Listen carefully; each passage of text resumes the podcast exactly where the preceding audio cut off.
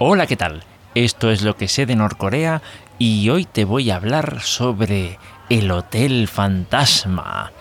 Em, vale, bien, eh, del hotel del que te voy a hablar, sí, bueno, se le conoce con ese nombre y unos cuantos más, pero también se le conoce eh, por su nombre oficial, ¿vale? El Hotel Ryujong, que vamos, a ver si me aclaro ya. Eh, sí, tiene una pronunciación así muy, muy suya, ¿no? Eh, es, un, es un hotel muy interesante. Voy a explicar cómo fui a caer en esto. A ver, yo sabía que el hotel existía, pero sí, cómo me puse a, ahondar en el asunto. Un poquito más, ¿eh? tampoco es que haya hecho demasiado, pero bueno, algo, algo he averiguado por ahí. Algunos cabos he atado que la verdad es que me han dejado eh, bastante tela para seguir cortando en, digamos, en investigaciones posteriores. Pero bien, básicamente lo que ocurre es que, es que bueno, eh, una persona me mandó una cita de un libro que menciono, voy a mencionar en las notas del episodio, que se llama 300 lugares de verdad que pare, eh, sí, 300 lugares de verdad que parecen de mentira. Y entonces ese, ese libro es de un autor llamado Sergio Parra. Eh, vamos, dejo toda la, toda la información ahí en las notas del episodio. ¿Qué es lo que ocurre? Que, que, bueno, me manda una cita y dice, oye, mira esto, que, que, vamos, que parece que está interesante y tal. Y sí, la verdad es que estaba interesante. Eh, mm, en principio parece que los datos que estaba facilitando no eran muy distintos de los que eh, me encontré por ahí, una consulta rápida en Wikipedia te lo resuelve casi todo, ¿vale? Eh, pero sí, es un hotel bastante interesante. No, no tanto por el, digamos, por, eh, yo qué sé, el hotel en sí, bueno, no sé cómo explicarlo. Digamos que es un proyecto faraónico, ¿vale? voy a hablar de la, un poco de la cita que, que me mandó y de lo que pude averiguar a partir de ahí. Yo ya sabía que el hotel existía, como digo, eh, tiene una forma de pirámide, está en Pyongyang, es un edificio totalmente acristalado. Eh, bueno, es una forma de pirámide, pero no es una pirámide, o sea, no es, una, no es como una pirámide así como yo que sé, como las de Egipto ni nada por el estilo. Tiene forma piramidal, pero tiene un diseño, pues, pues sí, un poco más moderno, vamos a decirlo así. Este hotel eh, se empezó a construir en 1987. Bien, se paralizó en, en 1992 eh, a consecuencia de, vamos, del todo el tema del hambre que estuvo, vamos, de la hambruna que estuvo habiendo y de la que ya estuve hablando eh, anteriormente eh, en Corea del Norte a mediados de los 90 pero bueno, reanudó sus obras, creo que era en 2008, 2000, sí, por ahí más o menos, ¿vale? Entonces, ¿qué es lo que ocurre? Que Originalmente este hotel estaba pensado para eh, que se estrenase en el año en 1989 eh, para el Festival de Estudiantes y Juventud, no sé cómo traducir esto, ¿vale? Yo por lo menos lo he visto, eh, lo he visto en, en, en, inglés muchas veces, ¿vale? básicamente este festival lo que, digamos, lo que era bueno, se hizo curiosamente, vamos a decirlo así, un año después de, de que fueran los Juegos Olímpicos de Seúl, ¿vale? En, 1988. Entonces, eh, esto, digamos, este festival era que quería demostrar al mundo que, digamos, el bloque socialista, eh, Unión Soviética y todos los países alineados, pues eh, eran capaces de tener un evento así de, digamos, de imponente como el que se tuvo en Corea del Sur, ¿vale?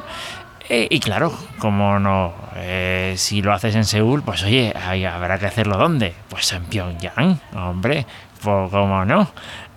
vamos, el paraíso, el paraíso socialista. Aunque bueno, Corea del Norte no se considera socialista, no se considera comunista, eh, pero bueno, esa es otra, esa es harina de otro costal. Tiene más afinidad con el, con el socialismo de lo que ellos quisieran admitir oficialmente. Extraoficialmente todo el mundo estaría casi de acuerdo.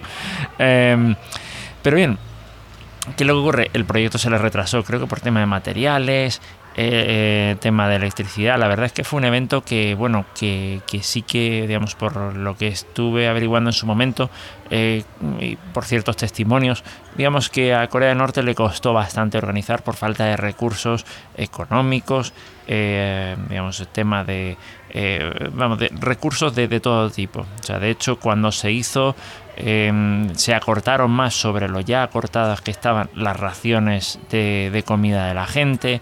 Eh, hubo, muchas cosas así muy, muy, muy extrañas. De hecho, em, creo que a finales, no, hace como dos, tres meses, una cosa así.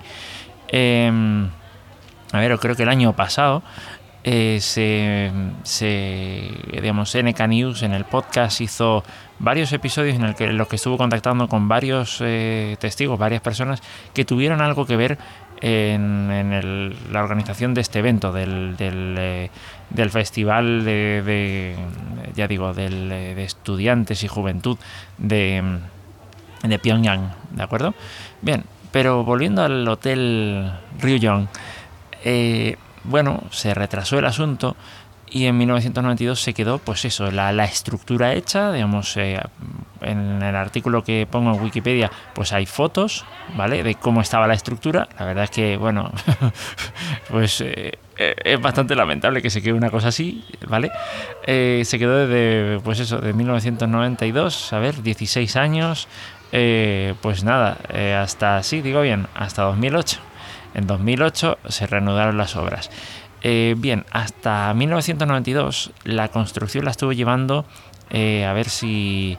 Eh, a ver si recuerdo bien, vamos, era una, era una compañía norcoreana, ¿vale? Eh, o sí, algo así, ¿vale? Architects and Engineers. Me resisto a creer que el nombre original en coreano fuera ese, sino que, vamos, eso es la, la transliteración de, ese nombre eh, y claro, le tienes que dar un toque inglesito al asunto, ¿vale? Para darle, pues hombre, su caché. Eh, Corea del Norte, un país con mucho caché que, hace ahí sus pirámides al estilo egipcio. Ahora vais a ver por qué digo al estilo egipcio. Y bueno, ya me he adelantado un poco.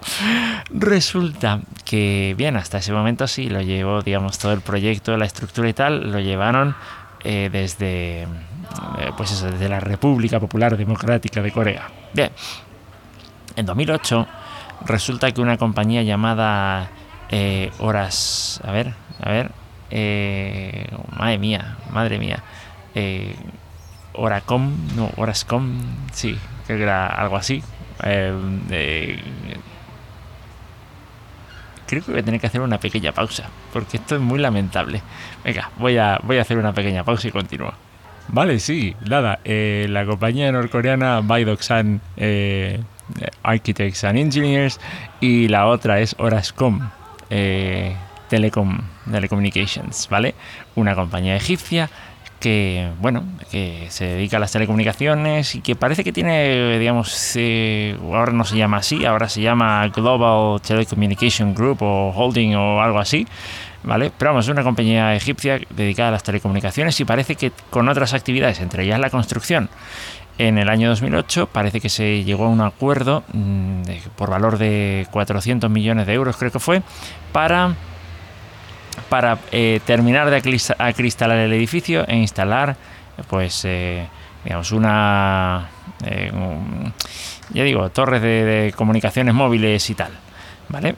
instalar 3G en Corea del Norte. ¡Ule!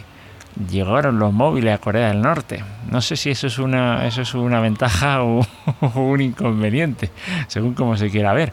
Eh, también depende de, que, de cuánta gente es capaz de tener un móvil para que la tengan bien fichada. Em, pero vamos, eh, ya con eso sí que me puedo imaginar un poquito cómo fueran los tiros, ¿vale?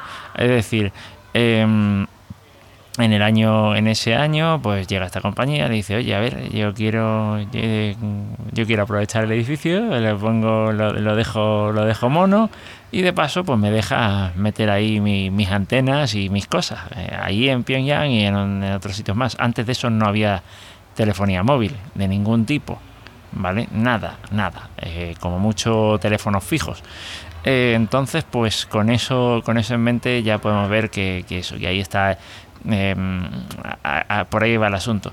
Ya para ese entonces, saber esto ya era bajo Kim Il-sung, o sea, eh, bajo Kim Jong-il, perdón.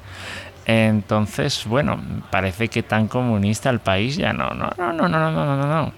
Eh, a ver, la pregunta es, ¿este edificio, además de para poner una antena de, telecomunicaciones, vale para algo más? A lo mejor sí, pero en principio parece que fue, no sé, un, un, ente que se llama, creo que Cámara de Cámara de la Construcción de la Unión Europea o algo así, eh, que fue a inspeccionar el edificio eh, sí, se les permitió inspeccionar el edificio y vamos, que parece que vamos, un, desastre, un desastre.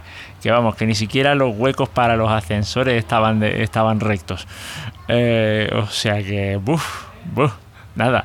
Que si quieres buscar un arquitecto para tu próximo proyecto, que no sea de eh, eh architects, eh, architects and Engineers, porque vamos, te van a dejar la casa Em, con un estilo muy moderno y muy torcido. A lo mejor te dirán que es parte de su estilo y tal, no sé, yo qué sé. Vamos, em, eso básicamente es lo que ocurre con ese edificio. Se han enseñado, parece, fotos del interior, no he podido verlas, pero eh, bueno, vale. Y uno, uno se pregunta, a ver, ¿y ese edificio cuánto costó? Se estima que 750 millones de dólares para un edificio que básicamente, por lo que parece, está para tirar a la basura. A no ser que se haga algo de verdaderamente misterioso ahí y que valga la pena. Digo yo que para algo lo tendrán que utilizar. Aparte de para decir que qué bonita, que qué bonita es Pyongyang y tal. Que también, ¿eh? eh y que qué moderna y esas cosas. Bien, vale. Entonces, aparte, aparte de eso, pues... Em, por lo que aparecía en la cita en la cita que, que compartió esta persona conmigo, mm, básicamente lo que ocurre es que ahí nadie, nadie quiso enseñar ese edificio eh, por ningún motivo, digamos, a los turistas. Es decir, los turistas parece que se les, se les desviaba por otros lados para no enseñarles el edificio. Entiendo que ahora ya no. Ya, hombre, ya está el edificio tal, ya has barrido la casa, pues ya te apetece enseñársela a los invitados, ¿no? Pero vamos, que mm, como se te ocurra levantar la alfombra, te vas a encontrar, todo el mogollón. O sea, barrio y, la, y han metido la, roña debajo de la alfombra. Porque vamos, eh, sí, todos queremos ver qué pasa con el Hotel Ryuyon, que yo creo que será de todo menos hotel. De entrada, eh, los turistas que están yendo actualmente, que yo sepa, a Corea del Norte, se alojan en otro hotel, en el Yangato, que está en una isla y que de ahí no sales, vamos, ni queriendo. ni aunque quieras conseguirás salir del hotel. Así que bueno. Eh, pues eso es. No quiero alargar mucho esto, pero, pero esto es lo que de momento he podido averiguar sobre este hotel, el Hotel Ryujong, el Hotel Fantasma o el edificio 105, que eso suena un poquito más, más militar, ¿no? Pero no, es por porque tiene 105 pisos y tal. Eh, en teoría también un restaurante giratorio y estas cosas, pero eh, bueno, no sé no, no ha habido nadie que haya podido usar nada de eso que yo sepa. En cambio, pues nada, ahí hay un bonito sitio para poder mandar señales eh, de telefonía móvil. No sé, la antena de móvil es más cara del mundo. Eh, vamos, 750 eh, millones de dólares, que parece que corresponden al 2% del PIB de Corea del Norte. ¡Uh! Madre mía. Eh, bien, bien. Esto es ser eficiente. Bueno, pues nada, que no voy a alargar mucho la cosa, que ya estoy alargándola bastante y lo dejo por aquí. Nos vemos o nos oímos en el próximo episodio. Hasta luego.